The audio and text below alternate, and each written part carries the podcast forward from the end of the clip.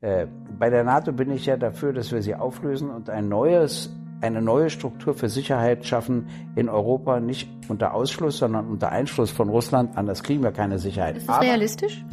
Zurzeit nicht. Ist hier die Hemmschwelle auch schon gesunken, dass so extremistische Straftaten eher hingenommen werden? Ja, also früher lautete der Satz von solchen Leuten, ich bin nicht rassistisch, aber. Und heute fängt er erst nach dem Aber an. Das ist neu. Es stört sie nicht mehr. Wir hatten ja, jetzt haben wir ja eine Mehrheit. SPD, Grüne und Linke haben im Bundestag eine Mehrheit. Sie wird ja bloß nicht genutzt. Wollt ihr denn regieren? Wollt ihr Regierungsverantwortung tragen? Ja, nachdem ich einen Schluck Wasser So, eine neue Folge Jung und Naiv, heute in der Schreiber-Edition. Ich bin Juliane Schreiber und ich übernehme heute für Thilo das Gespräch mit einem gewissen Gregor Gysi. Hallo Gregor. Julia. Juliane. Ach, Julia muss doch reichen. Nein, nein, Juliane. Willst so lang genannt werden? Na gut, dann Juliane. Liebe Hörer, hier sind Thilo und Tyler. Jung und Naiv gibt es ja nur durch eure Unterstützung. Hier gibt's keine Werbung, höchstens für uns selbst. Aber wie ihr uns unterstützen könnt oder sogar Produzenten werdet, erfahrt ihr in der Podcast-Beschreibung. Zum Beispiel per PayPal oder Überweisung. Und jetzt geht's weiter. Gregor, wie läuft der Wahlkampf in Köpenick? Er läuft ja überall ein bisschen schleppend, auch in Treptow-Köpenick, aber es geht. Ich habe viele Schulveranstaltungen immer mit den anderen Direktkandidaten der anderen Parteien und äh, das sind doch spannende Auseinandersetzungen, äh, wenn man eben mit 18-Jährigen, 17-Jährigen oder gerade 19-Jährigen da diskutiert über verschiedene Fragen, äh, sage ich mal, vom Brexit über die Europäische Union bis hin eben zu den Bildungsstrukturen in Deutschland. Und ich mache das eigentlich gern. Super. Kurzes Gedankenexperiment. Stell dir mal vor, morgen ist die Bundestagswahl und ja. die Linke holt die absolute Mehrheit. Ja. So, was würdet ihr zuerst verändern? Also erstens würde ich dann auswandern, aber zweitens davon mal abgesehen, davon mal abgesehen, äh, was würden wir machen? Ich glaube, wir würden die Waffenexporte so weit wie möglich, ohne vertragsbrüchig zu werden, zurückfahren. Äh, wir würden als zweites so schnell wie möglich die deutsche Einheit herstellen, das heißt gleiche Rente für gleiche Lebensleistung, gleicher Lohn für gleiche Arbeit in gleicher Arbeitszeit. Das dritte ist, dass wir unbedingt den Niedriglohnsektor überwinden müssen. Wir haben den größten in ganz Europa, also der ist größer als der in Griechenland, das muss man sich mal vorstellen, hier in Deutschland und die prekäre Beschäftigung, diese Befristung, äh, diese erzwungene Teilzeit, äh, diese Minijobs, äh, die Leiharbeit, das muss alles verschwinden. Also daran würden wir zuerst arbeiten. Aber es wird ja nicht passieren. Es ist ja so, dass die soziale Ungleichheit in Deutschland immer weiter wächst. Ne? Wir kennen das Spiel. Die Schere zwischen Arm und Reich geht weiter auf. Die äh, soziale Undurchlässigkeit steigt. Das heißt, die Herkunft einer Person wird immer wichtiger. Das Armutsrisiko steigt massiv. Warum habt ihr nicht viel höhere Wahlergebnisse? Also zunächst mal stimmt das, was du sagst, weltweit und in Deutschland. Das heißt, wir haben eine verkehrte Strukturentwicklung. Ich nenne mal ein Beispiel. Äh, vor fünf Jahren hatten die 366 reichsten Menschen auf der Erde so viel wie die finanziell untere Hälfte der Menschheit wie 3,6 Milliarden. Also nicht vergessen, eine Milliarde ist tausendmal eine Million, ja, damit man da mal Größenordnung hat.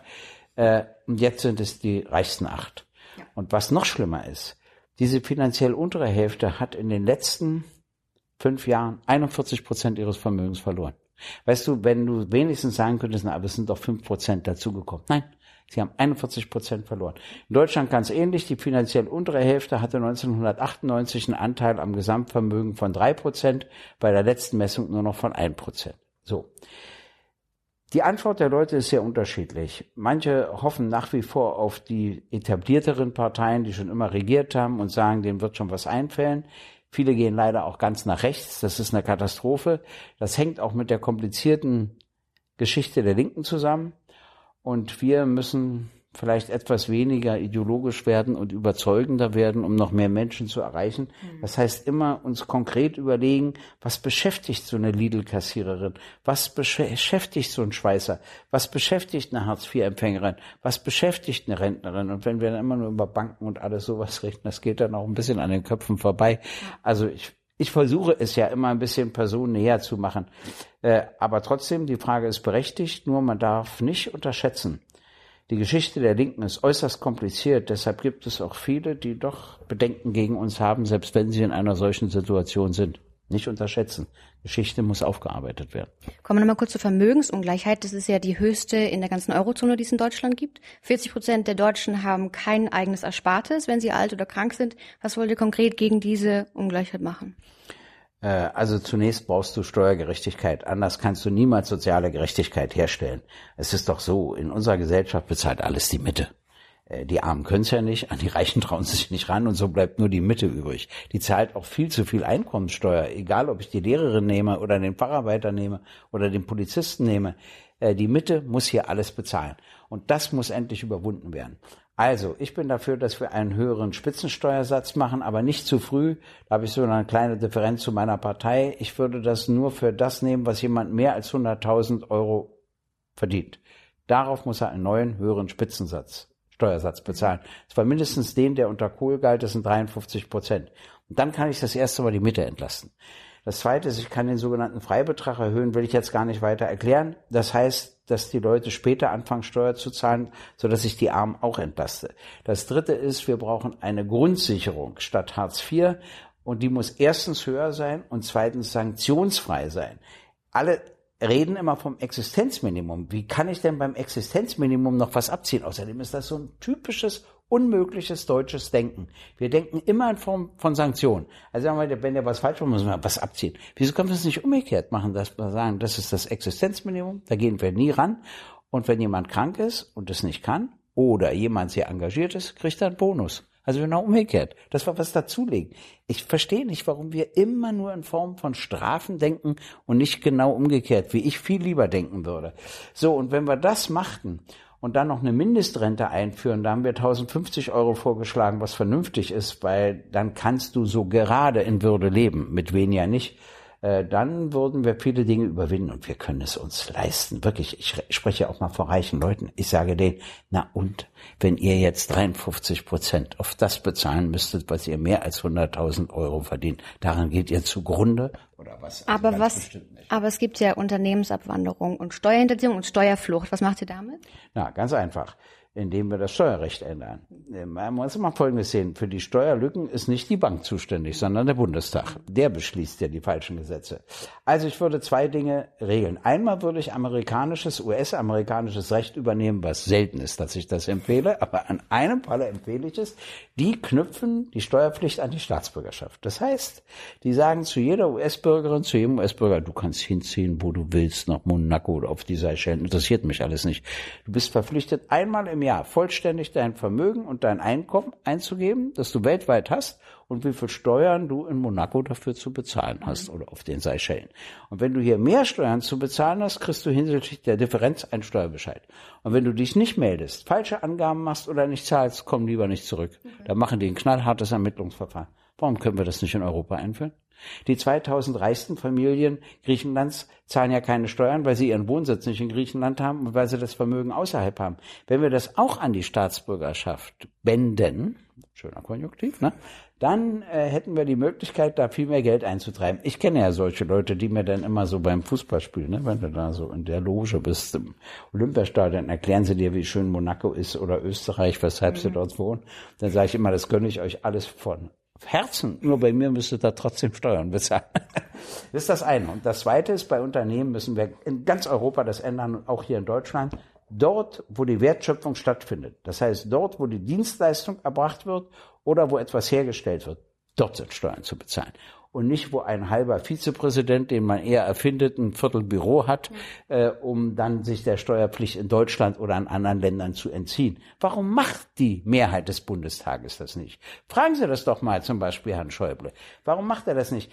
Die Commerzbank haben wir mit unserem Steuergeld gerettet. Also mit ihren Steuern, mit meinen Steuern, mit allen Steuergeldern haben wir die Commerzbank gerettet. Jetzt hatte die einen Riesengewinn und hat keine Steuern bezahlt und der Bundesfinanzminister wurde auf die Lücke im Steuerrecht hingewiesen, die dazu führt. Er hat nicht den Antrag gestellt, sie zu schließen. Ich finde, es wird höchste Zeit. Das können wir und das können die Leute auch nicht mehr akzeptieren. Wirklich, ein Facharbeiter wird ja die Steuer gleich abgezogen und die anderen finden immer Wege und Tricks, um keine Steuern zu bezahlen. Also ich glaube, da würden wir wirklich was unternehmen und das wird mhm. auch höchste Zeit. Kommen wir nochmal zu Linken. Albrecht von Lucke, der selbst ein Linker ist, hat das Buch geschrieben, kennen Sie bestimmt, Die Schwarze Republik und das Versagen der deutschen Linken. Und er sagt, dass Angela Merkel ihre Macht gar nicht aus der eigenen Stärke bezieht, sondern vielmehr daraus, dass die Linke geschichtlich beispiellos schwach gerade ist. Also er meint damit die SPD und die Linke. Und er kritisiert, dass ihr so gespalten und zerstritten seid. Und er fragt, ähm, ja, also wie, was wollt ihr dagegen machen?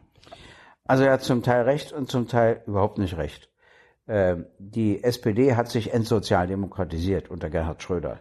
Von ihr kommt die Agenda 2010, die ganze neoliberale Politik, die uns und auch den Süden Europas in die Katastrophe geführt hat. Die Deregulierung, gerade der Banken, hat ja dazu geführt, dass die so viel spekuliert haben, bis das alles zusammengebrochen ist. Ähm, das stimmt. Dann kommt das Scheitern des Staatssozialismus hinzu. Da hat er auch recht. Das war natürlich für die Linke auch wieder ein furchtbares Erlebnis, weil viele Menschen links gar nicht mehr den Ausweg für sich sehen. Aber was er unterschätzt, in der alten Bundesrepublik Deutschland äh, war vor 1989 eine Partei links von der SPD im Bundestag. Undenkbar. Dass es die jetzt gibt und dass von Bayern bis Mecklenburg-Vorpommern das, das als normal angesehen wird, dass es sie gibt. Und das ist ein Fortschritt, den man auch sehen muss.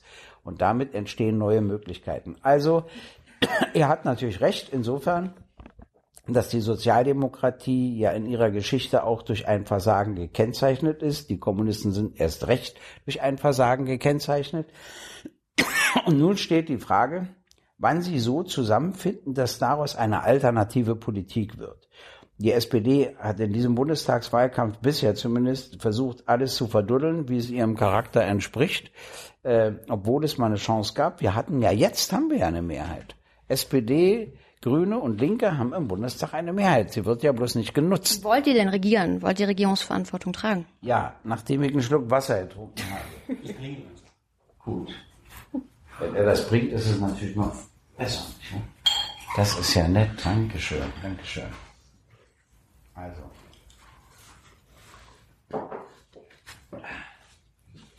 Wer in die Politik geht, muss immer zu beidem bereit sein. Zur Oppositionspolitik und auch zur Regierungsverantwortung. Äh, Oppositionspolitik ist übrigens nicht sinnlos und auch nicht Mist, wie schon mal gesagt worden ist, sondern da verändert man den Zeitgeist. Und indem man den Zeitgeist verändert, verändert man dann Schritt für Schritt auch politische Realitäten. Ich sage mal ein Beispiel, es hat sehr lange gedauert.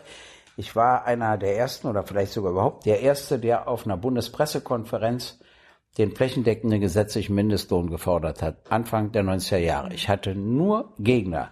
Nun ist er von der CSU mitbeschlossen worden. Das ist eine Entwicklung über Jahrzehnte, natürlich nicht allein durch uns, aber eben auch durch uns, um den Zeitgeist diesbezüglich zu verändern. Und auch nicht so hoch, wie ihr ihn wolltet, nicht 12 Euro. Nein, nicht so hoch, wie wir ihn wollen. Jetzt, äh, erst damals wollten wir 10 Euro, jetzt wollen wir 12 Euro, weil sich ja die Dinge eben auch mhm. verteuern, etc. Das ist schon alles wahr und es gab auch Ausnahmen, die falsch sind. Trotzdem, dass es das überhaupt gibt, das ist ja das Entscheidende. Ja. Und so könnte ich andere Beispiele nennen. Ja. Aber äh, wenn man in Regierungsverantwortung geht, besteht ja auch immer die Gefahr, dass man dann seine Identität verliert, weil man lauter Dinge macht, die man gar nicht machen wollte, etc. Und davor haben wieder dann viele Angst. Es gibt ja gerade in der linken Partei immer ideologische Ängste, die Reinheit, die Reinheit, die Reinheit. Also so. Und ich bin da anders gestrickt. Und Welche sage, Reinheit? Naja, von Ideen. Und wenn du dann Kompromisse machst mit den Grünen und den Sozis, dann ist die Reinheit deiner mhm. Idee ja okay. irgendwie beschmutzt und weiß ich was anderes. Ja. Und davor haben die mehr Sorgen. Aber ich gehe doch in die Politik, um die Verhältnisse für die Menschen real zu verbessern. Und das also muss kann man ja nicht nur in der Opposition. Also kann man auch, auch in der Opposition, aber viel schwerer, in der Regierungsverantwortung leichter, schneller, wirksamer. So, und nun folgendes. Da brauchst du ja einen Maßstab. Meine Partei hat die Tendenz, dann 180 Haltelinien zu beschließen, ne, weil sie ihrer eigenen Führung misstrauen. Ich misstraue der ja nicht. Also sage ich, äh, die brauchen wir eigentlich gar nicht. Aber von meinetwegen sollen sie die beschließen. Entscheidend ist Folgendes.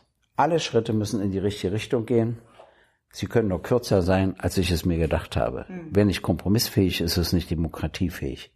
Wer aber zu viel Kompromisse macht, gibt seine Identität auf. Das heißt dann, wenn man in einer Koalitionsvereinbarung Schritten in die falsche Richtung zustimmte, dann gibst du deine Identität auf. Ich sag mal ein Beispiel, wenn wir jetzt sagen würden, die Renteneingleichung Ost-West kann nochmal zehn Jahre verschoben werden, können wir unsere Sachen packen, nach Hause gehen. Oder wenn wir sagen, wir sind jetzt auch für Kriegseinsatz, kannst du vergessen, das geht alles nicht. Mhm. Äh, also die Richtung muss immer stimmen. Aber weiß ich was, wir haben eben gedacht 12 Euro und dann kommen eben 11 Euro raus. Also es ist kürzer, als wir es uns vorgestellt haben. damit muss man dann leben, das muss man dann erklären, das sind Kompromisse, die man auch ertragen muss. Also insofern wäre ich dafür, im Augenblick sieht es nicht so aus, aber man darf eins nicht vergessen, Wahlen entscheiden sich heute nicht mehr so lange vor ihrem Stattfinden. Vielleicht so in der letzten Woche. Das liegt daran, dass die Menschen nicht mehr so an bestimmte Parteien gebunden sind. Also als du noch nicht mal Weißkäse, geschweige denn auf der Welt warst, ja, also zu so einer Zeit, ja, da mh, war das völlig klar. Es gab in der alten Bundesrepublik immer einen sicheren Teil Wählerinnen und Wähler von CDU, CSU, einen sicheren Teil Wählerinnen und Wähler der SPD. Und wenn es da Verschiebungen um zwei bis drei Prozent gab, war das eine Sensation. Heute gibt es rasante Verschiebungen, weil die Bindung nachgelassen hat. Vielleicht haben sogar die Wählerinnen und Wähler unserer Partei also ein Teil dieser Wählerin, die stärkste Bindung. Aber auch bei uns hat das nachgelassen mit der Bindung. Stichwort Kriegseinsätze meintest du vorhin. Ähm, sagen wir mal zum Thema Abrüstung. Wie und bis zu welchem Punkt wollt ihr konkret abrüsten? Wie stellt ihr euch das vor? Also ich glaube schon, dass, also erst fange ich mal anders an. Äh, der Trump hat ja gefordert, dass wir zwei Prozent unseres Bruttoinlandsprodukts jetzt für Rüstung und Armee ausgeben. Das ist eine Steigerung um über 30 Milliarden Euro. Sofort haben Frau Merkel und Frau von der Leyen gerufen, ja klar, machen wir, sind, wir sind ja lieb, wir sind ja, artig, wenn Onkel genau. Trump das fordert, äh, erledigen wir das sofort. Abenteuerlich, kann ich nur sagen. Ich habe da folgendes Beispiel gebracht, ich versuche das ja mal anders zu machen. Wenn ich auf die Idee komme, mir eine zweite Waschmaschine zu kaufen, dann überlege ich ja, was ist, ist Ben? Guck mal, das Mikro muss ungefähr hier sein. Okay. Hm. Naja, dann muss man völlig raus. Also, ja.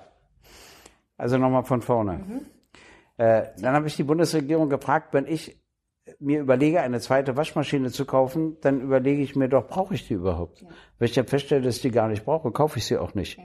Wieso sollen wir für 30 Milliarden nur auf Wunsch dieses psychologisch behandlungsbedürftigen Herrn Trump mehr ausgeben für Rüstung. Äh, obwohl uns keiner angreifen will. Ich kenne kein Nachbarland, das gerade einen Krieg gegen Deutschland vorbereitet. Also es ist völlig, wirklich völlig absurd, muss ich sagen. Abrüstung hieße, dass wir die Armee auf das reduzieren, was eigentlich mal im Grundgesetz vorgesehen war, nämlich für den Fall einer notwendigen Landesverteidigung. Nun weiß ich ja, dass Deutschland in der NATO ist aber du musst immer zustimmen, um an Einsätzen teilzunehmen. Nach 1945 hätten wir einen anderen Weg gehen sollen. Wir hätten den Weg gehen sollen, zum Hauptvermittler zu werden. Mhm. Zum Beispiel beim Konflikt Israel-Palästina, ja. damit endlich zwei sichere, souveräne Staaten entstehen, nämlich Israel und Palästina. Zum Beispiel beim Konflikt USA-Russland in Bezug auf Syrien. Wir könnten Vermittler sein. Die, selbst als NATO-Mitglied kann man diese Rolle spielen. Und stattdessen machen wir das Gegenteil und sind der drittgrößte Waffenexporteur der Welt. Inzwischen fünftgrößte, aber immer noch. Na, es kommt auf die Berechnung an.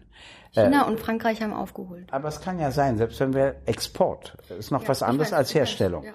Aber von meinetwegen, selbst wenn wir der fünftgrößte sind, wieso sind wir der fünftgrößte Waffenexporteur? Ich kann es überhaupt nicht nach. Wieso sind wir der Hauptlieferant von Waffen an Saudi-Arabien? Da werden Schwule ausgepeitscht. Saudi-Arabien führt gerade im Jemen einen Stellvertreterkrieg mit dem Iran und die Waffen kommen von uns. Ist doch absurd. Also sage ich, äh, Waffenexport eigentlich verbieten, mhm. wenn wir es nicht gleich völlig verboten bekommen, wieder der Kompromiss, aber Schritt in die richtige Richtung, dann wenigstens keine Waffenexporte mehr in Kriegs- und Krisengebiete, damit scheidet der Nahe Osten zum mhm. Beispiel aus, ganz wichtig, und überhaupt zurückfahren. Aber ich sage Ihnen noch was. Wissen Sie, Kriege finden auch statt, weil daran zu viel verdient wird. Das kann man nur ändern, wenn die ganze Rüstung staatlich ist und es nur Geld kostet. Mhm. In dem Moment, wo du einen privaten Gewinn daran ermöglichst, fällt ihnen immer was ein, dass man mehr Waffen braucht, mehr herstellen muss, fallen ihnen sogar Kriege ein. Also sage ich, wir müssen weltweit das so organisieren, dass Rüstung nur noch Geld kostet, dann kommen wir vielleicht Schritt für Schritt davon weg, aber davon kann im Augenblick gar keine Rede sein. Aber da wir jetzt ja noch in der NATO sind, was ist denn, wenn NATO-Bündnisfall mit eintritt? Und wir dann keine Rüstung mehr haben? Also ist ja. da, oder wollt ihr sagen, okay, die NATO ist ja eh irgendwann passé? Wir haben ja da noch ein bisschen Rüstung. Wir haben bloß nicht mehr so viel wie jetzt. Es gibt ja auch kleinere Armeen in der NATO. Äh, bei der NATO bin ich ja dafür, dass wir sie auflösen und ein neues, eine neue Struktur für Sicherheit schaffen in Europa, nicht unter Ausschluss, sondern unter Einschluss von Russland. Anders kriegen wir keine Sicherheit. Ist das Aber realistisch? Zurzeit nicht. Aber man braucht ja auch Visionen. Das wird jetzt nicht passieren. Das ist mir klar. Aber eins kann passieren. Wir haben dann unseren Beitrag, können wir ja leisten. Und vor allen Dingen auch im Bündnisfall musst du immer noch entscheiden, ob du mitmachst oder nicht. Aber ein Bündnisfall hieße in Wirklichkeit, dass ein NATO-Staat von einem anderen Staat militärisch angegriffen wird. Können Sie mir mal ein Beispiel sagen, wo das in nächster Zeit passieren soll? Also das ist auch höchst unglaubwürdig. Zum IS gibt es ja von euch die These, dass ihr den äh, finanziell austrocknen wollt und den Ölhandel vor allem stoppen wollt. Glaubst du, das reicht aus, um den IS zu besiegen? Nein. Nein. Erstmal muss man immer wissen, wodurch er entstanden ist, damit man die Ursachen nicht wiederholt. Der Afghanistan-Krieg hat zum IS geführt. Denn Al-Qaida ist dann zum Teil, hat das Afghanistan verlassen, ist nach Pakistan gegangen und in den Irak. Der größte Fehler war der Krieg gegen den Irak, der dort alles zerstört hat, auch an Strukturen. Äh, dann hat Obama alles abgezogen, was nun auch wieder nicht ganz richtig ist, weil du musst ja dann irgendwas hinterlassen, wenn du gehst. Das, äh, das ist eben, wenn du den Fehler A begehst, kommst du nicht wieder auf Null zurück, ne? sondern musst dann an, andere Schritte gehen, um den größten Schaden zu verhindern. So ist also der islamische Staat entstanden. Das heißt, als erstes muss der Westen mal begreifen, dass er keine Kriege zu führen hat in dieser Gegend. Und man kann eben auch eine kulturelle Entwicklung in Afghanistan nicht über Kriege erzwingen. Das ist eine völlige Illusion. Das Zweite ist, dass man natürlich äh, austrocknen muss. Das ist wahr. Man, wieso haben die immer noch so viel Geld? Wieso können die noch so viel Waffen kaufen? Das muss man sich ja alles fragen. Das ist das eine. Ich habe auch nichts dagegen, dass sie militärisch was dagegen unternehmen. Aber in Wirklichkeit ist es so, da gibt es dieses komische Bündnis. Die einzigen, die wirklich kämpfen, sind die im Irak. Äh, vielleicht haben die jetzt auch irgendwann Erfolg. Und in Syrien kämpft ja auch der Assad gegen den Islamischen Staat, aber die USA bekämpfen eben auch Assad, nicht nur den Islamischen Staat. Die Türkei bekämpft die Kurden und Kurden in Syrien, die den Bodenkampf gegen den Islamischen Staat führen. Wir liefern die Daten nicht nur für die USA, sondern auch für die Türkei. Damit stehen wir auch im Kampf gegen die Kurden. Dann stehen wir an der Seite des Islamischen Staates. Denn wenn die Kurden in Syrien geschwächt wird, stärkt das ja den Islamischen Staat weil die Kurden ja den Kampf gegen sie führen und wenn die bombardiert werden etc., dann können sie eben keinen Kampf mehr führen. Auf der anderen Seite bewaffnen wir wieder die Kurden im, Na in, im Nordirak und bilden sie aus im Kampf gegen den Islamischen Staat. Also ich meine, dass wir militärisch in der Region gar nichts zu suchen haben. Glaubst du, wir sollten aus der Anti-IS-Koalition raus? Äh, äh, man muss nicht aus der Koalition raus, aber militärisch haben wir da nichts zu suchen. Und Vermittler werden. Vermittler werden. Die Lösung ist ganz zwingend zu finden zwischen Russland und den USA. Warum? Weil Putin sagt, egal ob man das teilt oder nicht, seinen Einfluss lässt er nicht weiter zurückdrängen. Weder lässt er sich aus dem Nahen Osten vertreiben, noch aus der Ukraine. Der Westen sagt, doch, wir wollen bis an eure Grenzen ran und wollen euch loswerden im Nahen Osten. Das ist ein Interessenkonflikt. Der führt zu Kriegen. Jetzt müsste Deutschland die Rolle übernehmen, zu vermitteln zwischen den USA und Russland, bis man eine Lösung hat, dass die sagen, gut, darauf lassen wir uns ein, darauf lassen die sich ein, dann kann man auch sehr schnell den islamischen Staat überwinden. Aber wenn alle so unterschiedliche Interessen vertreten, Saudi-Arabien hat auch dazu geschwiegen, dass seine Finanzwelt den islamischen Staat finanziert hat. Wie soll dann jemals daraus etwas werden und glaubwürdig ist es auch nicht. Du hast im letzten Interview dazu gesagt bei uns, ähm, dass wenn der Westen das wirklich will, dann würde er auch die Konten des IS einfrieren. Ja. Warum glaubst du, macht man das nicht? Also hat jemand ein Interesse am, an der Existenz des IS? Zumindest an der Interesse des Krieges und weil sie sich wieder den Konflikt mit Russland haben und mit Assad haben. Sie können sich ja nicht entscheiden. Also äh, Assad war ja berechenbar bei allem, was er an Untaten begangen hat. Hm, Die sogenannten Rebellen, da hat ja wieder Israel recht, sagt, das sind heute Rebellen, morgen sehen die ganz anders aus, etc. Und äh, das, darauf zu setzen, das ist alles völlig verdreht. Letztlich liegt es daran, dass der Westen glaubte, er ist so mächtig, er ist so dominant, und zwar in jeder Hinsicht, dass er einfach zu bestimmen hat, was dort geschieht. Und das gelingt ihm nicht, und dadurch sind wir in einer so verzweifelten Situation. Übrigens hat noch nie ein Land einen Krieg gegen Afghanistan gewonnen. Nicht Großbritannien, nicht die Sowjetunion und nicht die NATO. Das ist nicht zu gewinnen. Oder du wirfst nur Atomwaffen. Also dann muss er alles IS ist ja zerstören. Der staatliche Akteur. Der IS ist ja nicht staatlicher. Ich weiß, aber er ist relativ staatlich, ne? Und hat auch immer wieder Unterstützer. Es gibt immer wieder Leute, die ihn bekämpfen und andere, die ihn unterstützen. Die Türkei. Aber du sagst nicht, dass die Saudis zum Beispiel jetzt Interesse daran hätten, dass den IS. Haben sie. Die Saudis haben ja dazu geschwiegen, dass ihre Finanzoberschicht den islamischen Staat finanziert hat. Gehen dann in das Bündnis gegen den islamischen Staat. Die Türkei hat alle Grenzübergänge offen gelassen, wo der islamische Staat herrschte, so dass es immer Nachschub gab und hat alle Grenzübergänge geschlossen, wo die Kurden und Kurden herrschten, die ja einen Kampf gegen den islamischen Staat führte. Nein, der islamische Staat war nicht ihre Sorge, die Kurden und Kurden waren ihre Sorge. Und wo steht das mal? Wo wird das mal offen gesagt? Wann sagt die Regierung mal, dass das überhaupt nicht geht, dass das völkerrechtswidrig ist, dass sie da einfach in Syrien einmarschieren? Und wir, unsere Bundeswehr, liefert die Daten sowohl für die USA als auch für die Türkei. Das ist doch geradezu absurd. Also wenigstens eine Logik eine Logik verlange ich in der Politik und die wird dort verletzt. Also Konten ist das eine, aber es gibt auch viele andere Bereiche, was man gegen den islamischen Staat tun kann. Naja, jetzt warten wir erstmal ab. Scheint ja so zu sein, als ob es im Irak vielleicht doch gelingt, ihn loszuwerden, aber die verteilen sich natürlich schon wieder über andere Länder. Ne? Also, ja, das nächste Machtvakuum werden sie ja auch eh aus. Aber kommen wir noch mal kurz zu Drohnen. Unter Trump ähm, haben ja die Einsätze von Kampfdrohnen ganz massiv zugenommen. Allein in Afghanistan gab es diesen April, glaube ich, 450 Drohnenschläge und die werden ja alle nun über äh, die Relaisstation in Rammstein gesteuert. Trägt Deutschland mit Schuld an diesen Drohnenschlägen? Ja, da wir ja inzwischen die Souveränität erlangt haben, muss man sich eben überlegen, was man sich von den USA hier bieten lässt. Ich habe ja gefordert, dass wir die USA durch die Mehrheit im Bundestag auffordern, unverzüglich die Atomwaffen abzuziehen. Denn es darf doch nie passieren, dass von Deutschland aus eine Atomwaffe irgendwohin gestartet wird. Übrigens, die Antwort trifft dann auch uns und weniger die USA. Aber die SPD möchte es doch jetzt auch. Moment, Könnt ihr jetzt koalieren? Moment, Moment, Moment. Die SPD hat jetzt Martin Schulz gesagt, er ist auch dafür. Wenn die Grünen auch dafür sind, mhm. wir sind doch eine Mehrheit. Mhm. Wir tagen doch nochmal im mhm. September. Sollen sie doch einen Antrag einbringen. Machen sie natürlich nicht. Mhm. Äh, es ist eben wieder Gequatsch im Wahlkampf, ne? Und nachher passiert es nicht. Aber es wird höchste Zeit, dass man die USA dazu zwingt. Und Rammstein kann man auch kündigen, weil wir sind nicht der Ort, von dem aus die Drohnen bestimmt werden. Das Gefährliche an den Drohnen ist doch, dass derjenige, der tötet, so weit entfernt ist. Das macht doch einen Unterschied. Ja. Wenn da jemand steht und auf den sollst du schießen, da hast du Hemmung. Ja. Du drückst ja nur auf einen Knopf ja. und es fliegt was los und es passiert tausende Kilometer entfernt. Sehr gefährlich. Und auch übrigens sehr umstritten, ob die Drohne überhaupt völkerrechtsgemäß ist. Ich halte sie ja für völkerrechtswidrig. Ihr wollt ja Rammstein schließen. Ja. Ginge das?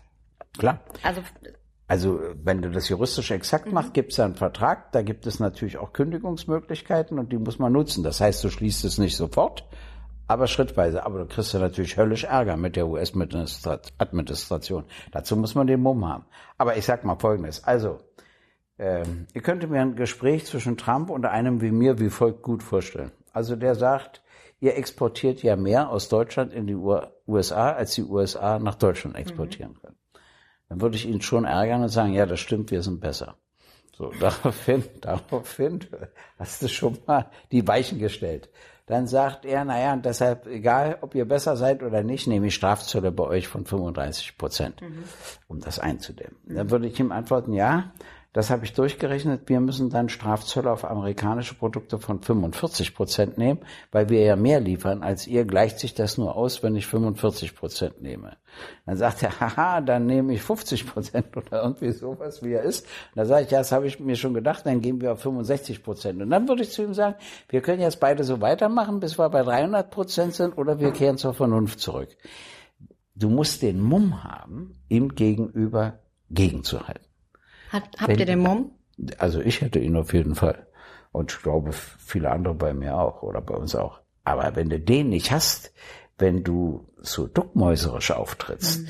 wenn du sagst, Mann, das ist ja nun mal der mächtigste Mann der Welt, also sozusagen vor Respekt kannst du kaum noch laufen, dann hast du gar keine Chance. Gar keine. Macht das so einen Unterschied, wenn jetzt meinetwegen Rammstein geschlossen wird und dann ziehen sie es halt rüber nach Frankreich, dem nächsten NATO-Partner? Ist da so viel gewonnen oder sollte man so nicht denken?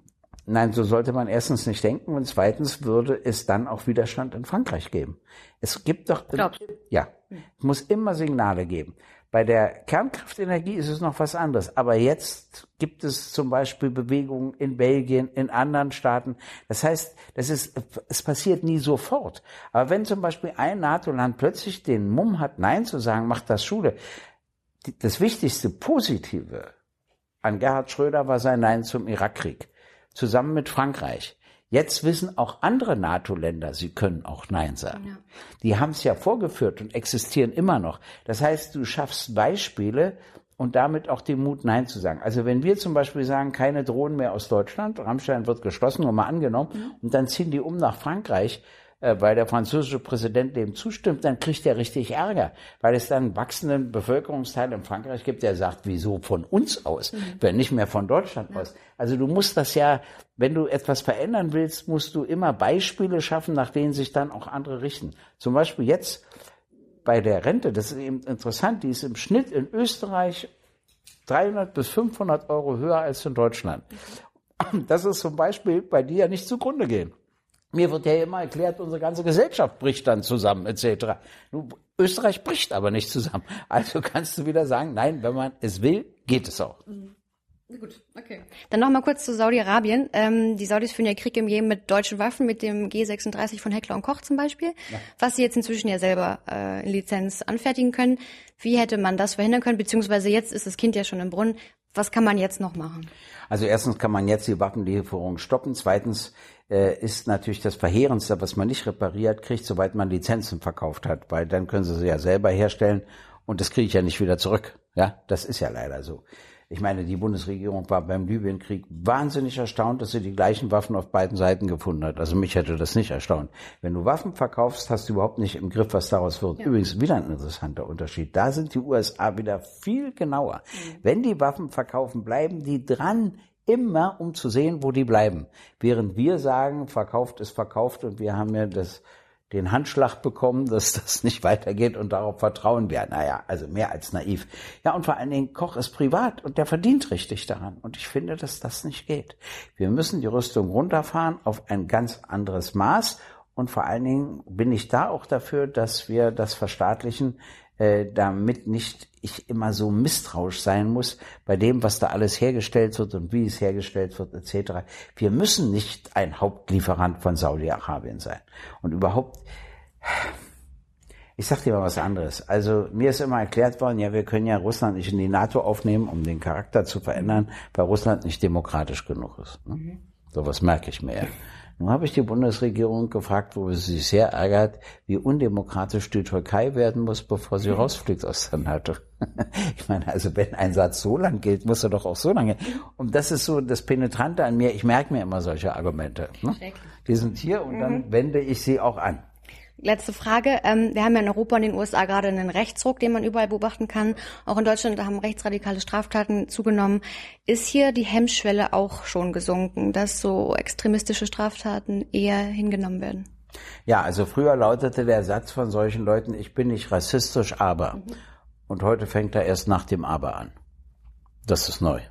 Okay. Es stört sie nicht mehr. Sie gehen damit ganz offen um. Äh, sie lassen sich auch filmen, stört sie auch nicht. Mhm. Es gibt übrigens mit Name und Anschrift Morddrohungen. Das war früher völlig unüblich. Die waren immer anonym. Ja, es, auch interessant. Das hat sich verändert. Aber ich will ja die Welt nicht nur pessimistisch sehen. Äh, in den USA ist Trump gewählt worden. Aus welchen Gründen? Erstens, er gehörte nicht zum politischen Establishment. Die Leute sind fertig mit dem politischen Establishment, haben unsere noch nicht begriffen, dass das in zwei Jahren hier auch der Fall ist. Wenn wir uns jetzt nicht öffnen, und wir öffnen uns nicht, die Politik bleibt in ihrer Kaste, äh, dann werden wir das auch erleben. Das, das heißt konkret für uns ja, AfD? Sag ich dir gleich. Ich muss nicht sein. Das kann eine andere Außenfigur sein. Das muss nicht unbedingt von der AfD kommen. Das kann eine andere Außenfigur sein, die sagen, ich habe mit denen allen nichts zu tun. Und das ist dann plötzlich ein ungeheurer Reiz. Und der kam überhaupt nicht aus der Politik, der Trump.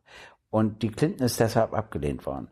Dann hatte er noch eine andere Masche. Er hat gesagt, ich verstehe was vom Erfolg. Mein Vater war Millionär, der hat übrigens 200 Millionen US-Dollar.